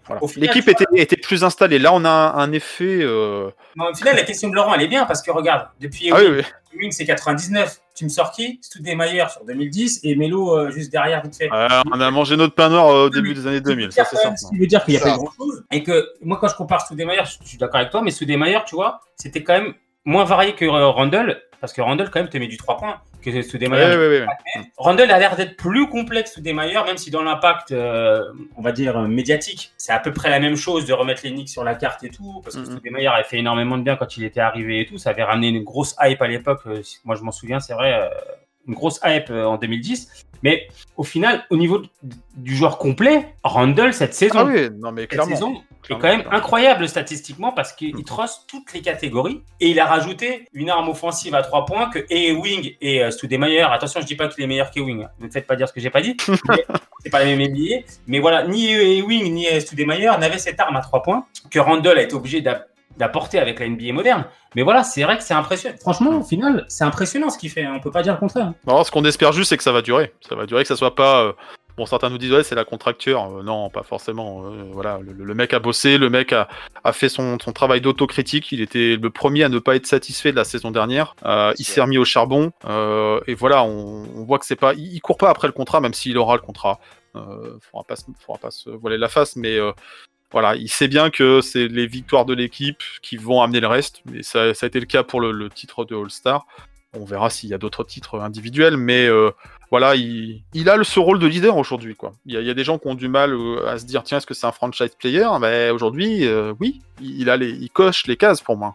Il coche les cases. Quoi. Donc, mais après, voilà, euh, pour revenir à la question, depuis quand on a vu un joueur dominant Onyx euh, sur une saison euh, Bernard King avait été très bon aussi hein, sur euh, les années 80. euh, C'était avant Ewing. Mais donc depuis, depuis Ewing, non, bah oui, parce que était pas mal- Willis Reed était pas mal dans le genre. ouais, mais encore et encore, tu vois, c'était une équipe qui jouait. hein, C'était l'ADN d'Enix, c'est avant des stars, c'est plus des équipes, quoi. Et même à l'époque des 80, des années 90 avec Ewing, il n'y avait pas que Ewing, quoi. Il y avait Ouais, du. Charles Oakley, il y avait du, Jo- du Mark Jackson, il y avait du John Stark, il y avait, d'autres joueurs, joueurs du. Carter, du euh, Mark Jackson, ouais. Ah ouais, non mais c'est ça qui a souvent à mon sens, toujours caractérisé euh, les Knicks, c'est plus euh, le jeu en équipe et quand ils ont été ça, champions. et, et un coach, un coach aussi, euh, Et un coach. important à savoir. On avait toujours un coach important. Et bah, là, est-ce qu'on n'aurait pas un bon coach là? Non, mais là, on a un coach qui. Ah, ouais, ouais, ouais, non, mais justement, en parlant de coach, bon, euh, je- alors, j'ai pas eu, j'ai pas eu l'avis de Guillaume là sur euh, le Knicks le plus, euh, le plus dominant depuis euh, Patrick Ewing. Juste euh, rapidement, Guillaume, pas que- Tu, dis, tu, tu disais que je devais bouillonner en entendant cette, euh, cette question, Oui. et, et bah, pas, de, pas du tout en fait. Parce que, D'accord. comme j'ai dit, moi j'ai j'ai découvert les Knicks avec Melo, comme j'ai dit, c'était passionnel, j'ai connu le pire et le meilleur de Melo, mais j'ai connu le pire. Donc euh, j'ai connu les coms catastrophiques où ça parlait déjà de la free agency alors que l'équipe allait mal, connu euh, le, euh, le mec qui euh, bougeait pas en défense, euh, qui suivait pas du tout les rotations, les coéquipiers qui essayaient de lui, de le faire bouger dans, dans ce secteur-là et, et qui ne se remettaient pas en question. Donc, mais dominant dans, dans toutes les catégories, ça, il n'y a, pas de- y a pas de débat. C'est juste Rundle a été dominant dans bien plus de catégories que, que Melo. Euh, pour moi, au- au- euh, du Rundle apporte plus au collectif que Melo ne l'a fait, euh, dans le sens où euh, Rundle est aussi un exemple pour les jeunes. Il se donne en défense, il se donne dans tous les secteurs du jeu, mal- ah, malgré le fait qu'on se souvient, cette année, Rundle est bon en défense, mais c'est, il a été très mauvais à un moment. Enfin, la saison passée, il était vraiment pas bon et ça n'a jamais été un joueur euh, vraiment euh, connu pour sa défense et il se donne là-dessus. Ce que Melo n'a pas vraiment fait euh, tout au long sa période Knicks. Après, voilà. Si on parle dans toutes les catégories de jeu, euh, je mets euh, Rundle gagnant haut la main. Euh, Ouais. Si je parle dans la catégorie offensif, là, pour moi, il n'y a pas de débat. Euh, Melo a, a tout explosé. c'était quand même un joueur offensif fulgurant. c'était exceptionnel, quoi. C'était Enfin, beau. C'était beau. tu vois, en fait, c'était en fait, oh, je ressens pas la même poésie quand je vois euh, Just Rundle scorer que la, celle que j'avais quand Melo scorait, quoi. Ah, c'est pas la même grâce. C'est ça, pas la c'est- même grâce. voilà. Après, Melo est plus cuivant pour les fans des Knicks que Oui. Randall pour l'instant, parce que Randall pour l'instant, il y, a une affaire- il y a un affect qui est en train de se créer. Exactement. La saison ratée de l'année dernière, de son évolution et tout. Après, ça ne fait que sa deuxième saison. Euh, Melo étant ce qu'il est, son talent et ce qu'on en attendait, a été très mal vécu par une partie de la fanbase des Knicks. Oui, bah, en en partie. Hein. Il y a une grosse partie qui le déteste, une autre partie qui l'adore. hein. Voilà, moi je prends pas part- je prends pas position là-dessus. Mais c'est vrai que Melo a ce côté un peu feignasse que Randall, c'est un peu le contraire. C'est justement le côté euh, dirty qu'on aime bien chez les Knicks. Un peu, bah voilà, je vais au travail, je vais au charbon. Alors que Melo, c'est clairement la diva. Euh, avec un talent incroyable, peut-être un des plus beaux talents qu'on ait jamais eu, mais qui malheureusement n'a pas voulu euh, bah, le mettre au service du collectif. Quoi. Donc c'est pour ça qu'il c'est pour ça que quand tu parles de Melo, souvent les gens ont du mal à, tu vois, Hum, ce- souvent, les, les fans, les jeunes comme moi qui ont connu les Knicks avec Melo euh, ont du mal à rester lucides sur euh, la carrière de Melo Knicks. Non, mais c'est une réalité. Hein, et, je, fait, ouais. et je sais qu'on avait eu ce débat. On a eu ce débat, genre, c'est une petite anecdote. Quand euh, on, écrivait pour les Knicks, pour le Knicks FR, on avait l'équipe de rédaction et euh, il y avait plusieurs. On était tous à peu près le même âge, euh, donc on était relativement jeunes. Et, je me souviens que quand on faisait le top 10, enfin alors moi, Melo, je crois que je l'avais mis dans mon top, top 10-15, je crois qu'on avait fait un top 15, je crois que je l'avais mis, je l'avais mis 8ème ou 9ème des, de mon top 10. Et je mettais, genre je mettais des mecs, genre pour moi John Stark c'est à apporter est un plus grand Knicks que Melo, tu vois, et je me souviens que j'avais eu des débats enflammés avec euh, des, des Ouais, mecs qui mettaient. Mélo en, tro- en troisième, tu vois, parfois. Ouais, ouais.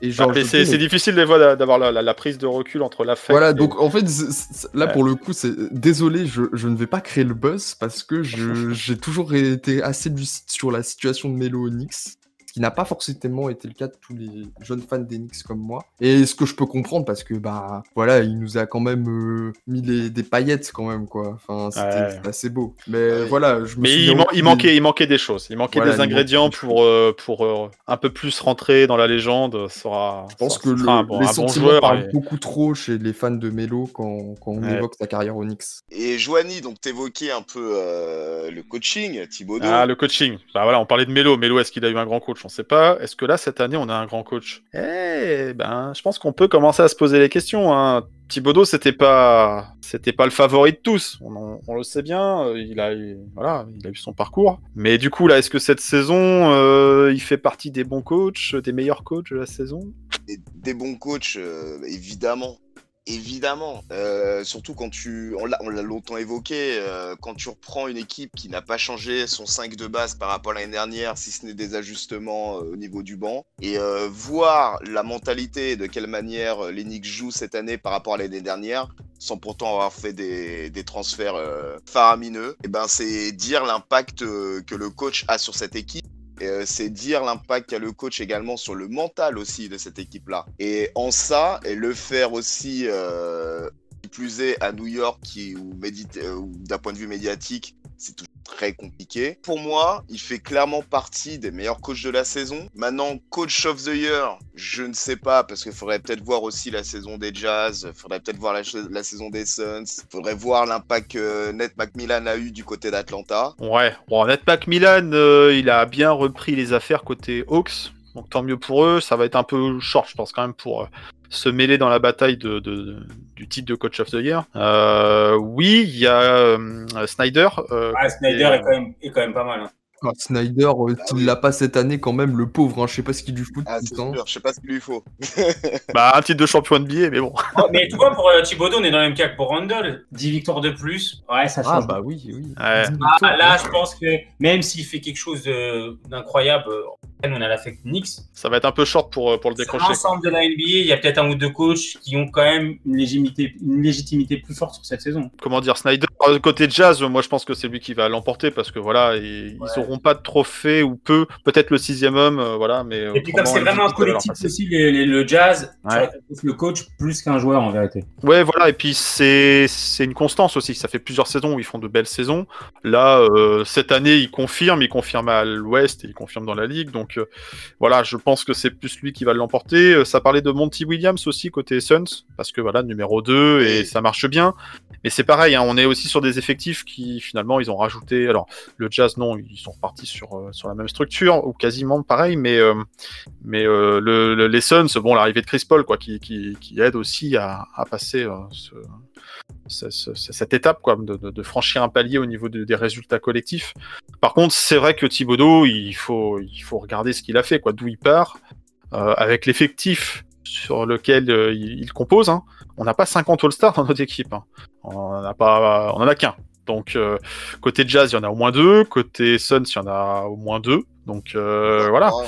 On n'a pas non plus de numéro 1 draft et tout. Donc, non, non, il y, a- il y a un énorme boulot qui a été fait. Je pense qu'il doit être dans la discussion. À mon sens, il termine deux ou trois hein, sur, sur ses votes. Ça va dépendre aussi du, du classement final. Si, si, si, si l'Enix arrive quatrième à l'Est, eh, vous- on considère plus que si on termine sixième, quoi. Ah oui, Mais, déjà, euh, par rapport où on était, par rapport à où on nous prédisait euh, de terminer cette saison, euh, par rapport aux, aux joueurs qui progressent, parce qu'il y a des joueurs qui progressent, alors big, up, certains... big up au bookmaker de, de, de, Dalla- de, de Las Vegas. Hein. Ouais, ouais, ouais, merci pour les conseils, les mecs. hein. mais euh, non, non, mais hein. c'est voilà, personne, on va pas se mentir. Honnêtement, hein. honnêtement, même quand on les a vus en début de saison, personne n'aurait dit qu'on serait quatrième. Enfin, moi, Ah oui, on- non, mais là, c'était vraiment haut, pour le plat, euh. là, euh, là, c'était difficile à voir. Après, euh, Thibodeau fait un pur taf, mais encore une fois, il y a, il y a des joueurs. Ah, c'est un peu le même cas que Rundle en vérité. C'est que voilà, c'est très bien ce qu'ils font, ils font une saison superbe, mais il y a quand même mieux sur la ligue. Et pour les récompenses individuelles, je pense que ce sera ceux qui ont fait mieux, Hmm. qui auront Jokic pour le titre MVP ou euh, Snyder et euh, On aura les places d'honneur, quoi. On aura Ouais, les voilà, places d'honneur, mais déjà, déjà, c'est Ah, c'est énorme. déjà énorme parce que nous, on part de rien. On Voilà. part de tanking à. À fi- fils d'elle, à, à Exactement. Thibodeau, et, et- et peut-être un avantage en playoff, quoi. Donc déjà, rien que ça, sans avoir les, les- les récompenses, c'est déjà une récompense en soi euh, d'avoir une saison euh, aussi pleine, aboutie et, et qui donne de l'espoir pour la suite, quoi. Ouais, non, très clairement. Et justement, la suite, euh, tu parlais de place d'honneur. Euh, pour moi, la, la meilleure place d'honneur, de manière euh, générale, ce serait évidemment une place sécurisée en playoff, donc la sixième. Ce On serait vraiment beau. Et là, si on fait un petit Ah, tour de table très rapide, messieurs, euh, comment vous voyez euh, la dernière ligue droit d'Enix Play-in, play-off. Allez, euh, tout, tout le monde se mouille là. Playoff, Play-off, donc euh, combien euh, Strap, Ouais, euh, bah- Strapontin numéro combien ouais, 4 ou 5. Ok. Ce qui est bien, en plus, ça ferait une, belle, une affiche euh, à peu près homogène. euh. Ah, moi, je le vois à 5 ou 6, mais plus 6 peut-être, mais playoff, ouais. Je, je me dis que bon, euh, tout le monde nous parlait de ce fameux calendrier difficile euh, après le break du All-Star Game. On a gagné les matchs parce que c'était le calendrier qui était facile sur la première partie de saison. On sort de 9 victoires d'affilée, alors que si t'écoutais encore les gens, on aurait dû en prendre un ou deux. Donc, je me dis, ouais, même si les 11 matchs qui arrivent vont être costauds, je me dis, si on fait aller entre 40 et 50% de victoire, on est quasiment. On sécurise peut-être la, la sixième place. Ce qui serait une ju- un juste retour euh, pour la saison, un, mais un mérite. Donc, ouais, je me dis playoff 6. Ok, ça marche. Playoff quatrième pour moi. Je pense que on craque pas. On craque pas. Pourquoi? Parce que là, on est forcément, on pourrait se dire, oui, euh, là, le mec, il s'enflamme parce qu'on est à 9 victoires d'affilée. Euh, C'est pas du tout pour ça. Euh, la, la, la série va se terminer. Mais pour moi, on, va, pas craquer parce qu'on est sur une bonne dynamique euh, individuelle. Chaque joueur est dans une bonne dynamique individuelle. Euh, D-Rose, il est très bon en ce moment. RJ Barrett, là, il est au summum de son tir à 3 points. Euh, je le vois pas. Et vu que c'est un joueur de rythme, je le vois pas baisser dans l'intensité. Rundle, il avait eu un petit coup de mou. Là, il est de nouveau dans le, deuxième souffle de la, de la deuxième partie de saison. Je pense que là, les, Knicks vont se battre pour garder ce quatrième. euh, Je, vois, ne vois pas aller chercher les Bucks, euh, mais euh, je nous vois maintenir ce, cette quatrième place. Ouais, j'espère que tu as raison. Ça va être mais- difficile. Je sais que ça va être difficile, mais je sens que je. sens crois. que ça peut le- j'y- Moi, j'y crois. Il faut y j'y croire. Et pour le coup, j'étais plus en début de saison à me dire. euh, bah, de toute façon, quoi qu'il arrive, euh, cette saison est déjà une réussite. Donc, Oh oui, euh, ouais. donc voilà. Mais là, j'y crois, je peux maintenir cette quatrième place. Bah, moi, ce que j'ai évoqué, euh, je, re- je rejoins un peu euh, Julien là sur la question. Les Knicks, moi, je les vois à la sixième place. Euh, je l'évoquais tout à l'heure euh, en live sur Instagram à, à nos confrères là de NBA avec un H que je salue évidemment. Et euh, oui, je les vois, je les vois à la sixième place, les Knicks. Euh, ça joue à une deux victoires et on sent que Boston et Miami vont nous poser énormément de problèmes. C'est en ça que je les vois pas se maintenir nécessairement à la quatrième place. On a pas mal de matchs à l'extérieur, ça peut. Ouais, moi Voilà. je suis hein. Mais, mais par contre, là où je vous rejoins tous, c'est qu'effectivement, je j'aimerais que Knicks se qualifient euh, directement en playoff, qu'on s'évite justement ce, cette dramaturgie euh, des play-in. Ah ouais. Et euh, ce serait une juste récompense euh, ben, pour l'ensemble du collectif qui vraiment, je plaisir à regarder cette année. quoi. C'est c'est vraiment juste kiffant. Et euh, ce serait tellement beau d'y aller sans dramaturgie. Après, quel que soit le- l'adversaire au premier tour, hein, ne serait-ce que d'y aller, euh, ce serait un exploit en soi. Et après, Même si demain je signe tout de suite pour jouer les, Nets, franchement. Ouais, euh, Ah. en demi-finale. mais, mais- mais- mais- mais Ah, le gourmand, le gourmand. Oh bah attends. Le, le- le truc aussi que je rajouterais, c'est que si toutefois les Knicks se qualifient en playoff euh, de manière directe et affrontent potentiellement un adversaire plus fort qu'eux, je pense que le. L'adversaire sentiment- sera pas content. Ouais, voilà. Que dégage l'équipe est quelque chose de fort. On n'a pas cette sensation de jouer petit bras. Donc on peut se louper sur quelques matchs. Mais je sais que dans l'intensité, les Knicks sont au rendez-vous. Thibodeau garde vraiment ses trous concentrés et au taquet. On n'a plus de, on n'a plus ces longues périodes de trous d'air où. On a rarement pris un blowout cette année. Hein. On a rarement pris Oui. un plus 20 ou un plus 30 comme les autres saisons où tu te disais, Je waouh, sais même pas si on en a déjà pris un. Qu'on s'est fait éclater contre les Sixers. Oui, Pour les contre, Bucks. Contre les Bucks contre les Bucks, ouais. c'est vrai. Contre les Les Bucks. Sixers, et puis je crois qu'il y a eu trois matchs où, bon, voilà. Mais sinon, les autres saisons, c'était 10, 15 fois dans l'année où tu prenais des plus 20, plus 30. Ouais. De toute façon, en playoff, n'importe quelle équipe qui va nous prendre, je sais très bien que ça va être, euh, ça va être des Ça va pas chiens. être une partie de plaisir pour eux, ouais, clairement. C'est clairement l'équipe que tu n'as pas envie de prendre au premier tour. Parce que surtout si on est en deuxième partie de tableau, forcément, tu tombes sur un, mec, un adversaire qui a l'avantage du terrain, qui est censé euh, être au-dessus. Celui qui se tape les Knicks, il se dit, bon, bah, ça va quand même être très, très, très chiant. La vraie question, c'est combien de matchs on prend en playoff cette année? Ah, alors ça. J'attends de voir l'adversaire pour te le répondre, franchement. Ouais. Mais moi j'ai envie de dire qu'on va en prendre. On va en prendre des matchs. On va Je en prendre je et. euh, je pense qu'on ne sera pas sweepé. Maintenant, euh, je suis pas sûr que. Je sais pas. Après, Franchement, c'est- c'est c'est une question de forme, de dynamique du moment, de match-up, euh, de talent aussi, hein, de talent aussi. Donc, euh, en face, parce que si l'équipe a un blessé en face, si l'équipe est sur la. Enfin, tu vois, ça va vraiment dépendre de, ton tirage, quoi. Enfin, de ton tirage. Mais, le, mais, mais le, le- le- le réel avantage aussi porte sur la, la certitude qu'a cette équipe. C'est une équipe qui est vraiment en confiance, qui, n'a, qui a zéro pression Ouais, on a vis-à-vis rien à de hein. l'adversaire, qui en aura beaucoup plus. Effectivement, on a resté C'est déjà une victoire d'être en playoff. Déjà en Ouais, playoff, t'as réussi ta saison. Mais plus que réussi même. plus que réussi, c'était exceptionnel cette saison. hein, C'est, enfin, honnêtement, là, ce que fait Thi- vous parlez de Thibodeau, mais ce qu'il a réalisé avec les Knicks, enfin même moi, je, je l'avais dit honnêtement, mais même si on n'avait pas fait le play-in, j'aurais vraiment pas été déçu. Enfin, j'aurais été si un peu déçu, mais j'aurais pas été énervé parce que on a une identité, on a une direction. Enfin, je vois pas ce qu'on pouvait demander de plus. euh, Là, le Thibodeau nous donne, euh, nous donne tout le plateau de fruits là, quoi. Enfin, Non, mais c'est sûr. Après, je sais pas si vous avez vu, bah, si vous l'avez vu certainement, D-Rose qui a parlé de Thibodeau, qui mieux que D-Rose pour parler de Thibodeau d'ailleurs, et qui a déclaré que euh, Thibodeau a quand même changé un peu son management. C'est-à-dire que l'échec qu'il a eu à Minnesota, il a quand même fait réfléchir un petit peu sur la façon d'aborder la nouvelle génération. On en avait déjà parlé sur les précédents podcasts. Il s'est confronté à des jeunes différents de ce qu'il avait connu à Chicago. Ça a été compliqué pour lui. Il a été très affecté parce qu'il avait un rôle important à Minnesota. Et euh, il l'a connu à Minnesota et à New York, du coup, euh, D-Rose. Et il a dit qu'avec cette équipe et avec son style de management qu'il a modifié, euh, Thibodeau a quand même retrouvé le sourire, qu'il a rarement vu aussi. ouais. Alors nous, on le voit pas sur le bord du terrain, donc je pense que ça va être en dehors. tu, tu le vois un peu dans des confs de presse où ouais, voilà. il va retrouver quelques sourires. Donc tu te dis, voilà, tu sens que le mec il est serein et que tout se passe bien. Et puis, euh, voilà, il, il se sent bien ici. Je pense qu'il a modifié sa façon de faire, son approche. Il a des jeunes réceptifs, revanchards, euh, voilà, qui couteau sous, les dents. Et, en fait, tout fit. Donc c'est vrai que c'est magnifique pour nous, hein, cette saison, tout fit. Euh, à part Topin, tout fit. Donc c'est cool. Et encore, Ouais. je trouve que Topin, euh, il, a, il a un meilleur visage. Il a un meilleur visage. On sent qu'il qu'il est un peu plus euh, détendu. Je sens moins de, de pression qui transpire dans son body language. mais, Ouais, euh, ouais, je pense qu'il s'entend bien avec Nox et Franck, donc il a compris. Bah, on fera, on fera, on fera, on fera le bilan en fin de saison, mais ouais, le, le, le groupe vit bien. Le groupe vit bien. Le groupe vit bien, ouais. Oui, le groupe vit bien. Ils essaient de shooter entre les échelles et le panier, c'est cool.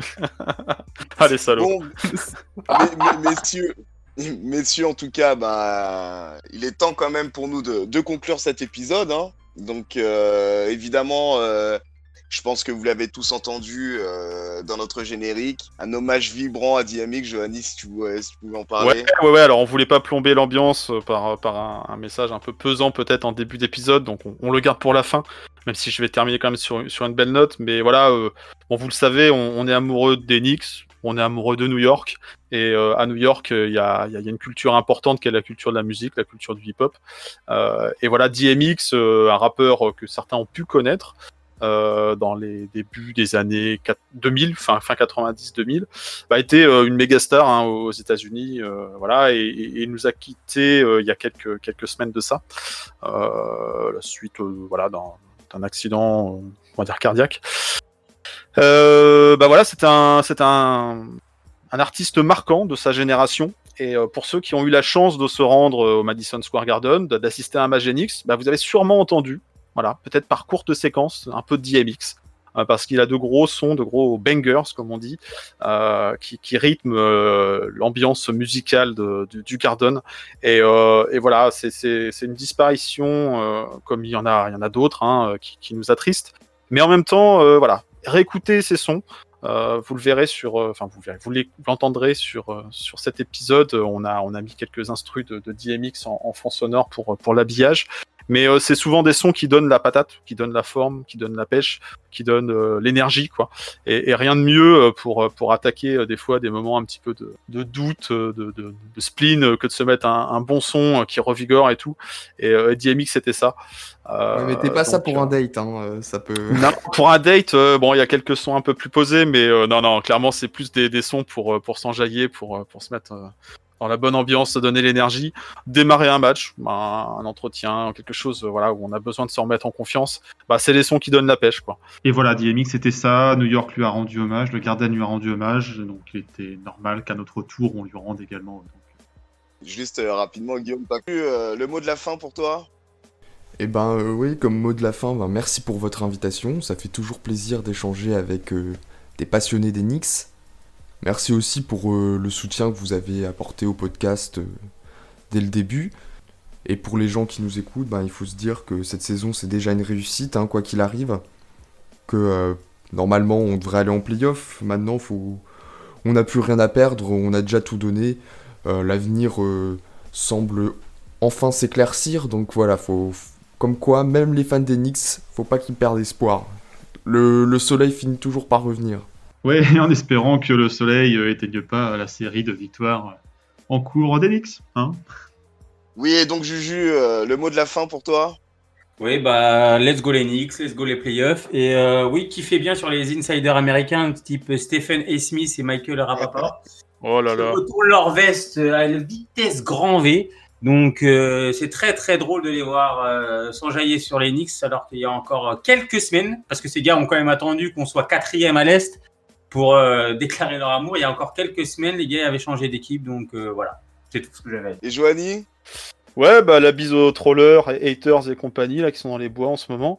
Euh, non, mais voilà, kiffer, kiffer cette saison. Franchement, elle est, elle est formidable. Donc, euh, on a envie de, de l'apprécier jusqu'au bout. Euh, vous avez pu le voir dans l'épisode. On est, on est plus que, que passionné et motivé par hein, cette saison. Ça nous fait revivre, ça nous redonne de l'espoir pour la suite, clairement. Euh, les Knicks sont de retour, c'est ce que disait Stout. Bah ouais, j'ai bien l'impression que cette fois-ci, euh, ils ont, fait un- une bonne marche en avant pour, euh, retrouver de la crédibilité dans cette ligue. Et ça passera par les playoffs cette saison. hein. On, y est presque. J'ai regardé Basket Référence, ils nous annoncent 96% de chances de faire les playoffs. Donc là, c'est bon. On va y aller. Allez les Knicks. Sauf Si catastrophe. c'est eux qui le disent, vaut mieux avoir confiance. Et euh, bah écoutez, moi, ce que j'ai à dire, c'est que je suis en amour de cette équipe qui fait vraiment penser euh, aux Knicks de 90. Donc euh, voilà, saison courte, euh, à la chasse du dernier strapontin. Type underdog, des joueurs qui se révèlent durant la saison, avec en plus un coach euh, qui fait vraiment l'unanimité. Et donc euh, voilà, euh, en amour de ces Knicks là et je pense que si ça va loin en playoff euh, on pourra mettre cette équipe là dans les dans les équipes parmi euh, lesquelles les Knicks nous auront fait kiffer quoi et j'ose Ok, l'espérer en oui. tout cas. Ouais, clairement. Au moins sur une saison. Au moins sur une saison. Voilà, au moins sur une saison. En tout cas, messieurs, un grand merci. Et euh, comme d'habitude, Knicks un jour, Knicks toujours. On est bien évidemment tous ensemble, les gars. Et puis écoutez, à très bientôt pour un nouvel épisode. Et puis retrouvez-nous évidemment sur Twitter, sur Facebook, sur Instagram, sur YouTube. Bref, on est partout. Donnez-nous de la force. Continuez euh, bah, à nous transmettre aussi votre énergie. Et euh, dans l'espoir de voir les Knicks enfin en playoff cette année. Un grand merci à tous, messieurs. Merci. Merci. Ciao. Et à très bientôt. Ciao, ciao. I always will be a Nick, always will be a New Yorker. Thank you very much. Hope you're ready for the next episode. Hey.